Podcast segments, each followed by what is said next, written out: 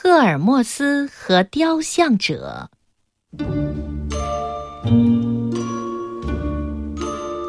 赫尔墨斯想知道他在人间受到多大的尊重，就化作凡人，来到一个雕像者的店里。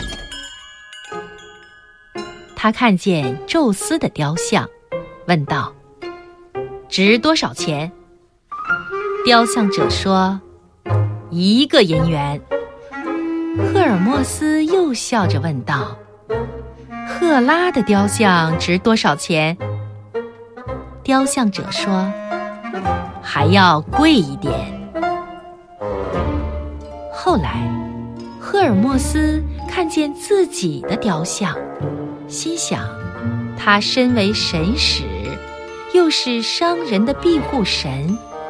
人们对他会更尊重些。于是问道：“这个值多少钱？”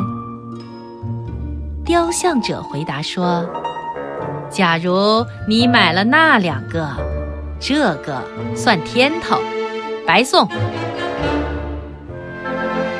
这个故事适用于那些爱慕虚荣而不被人重视的人。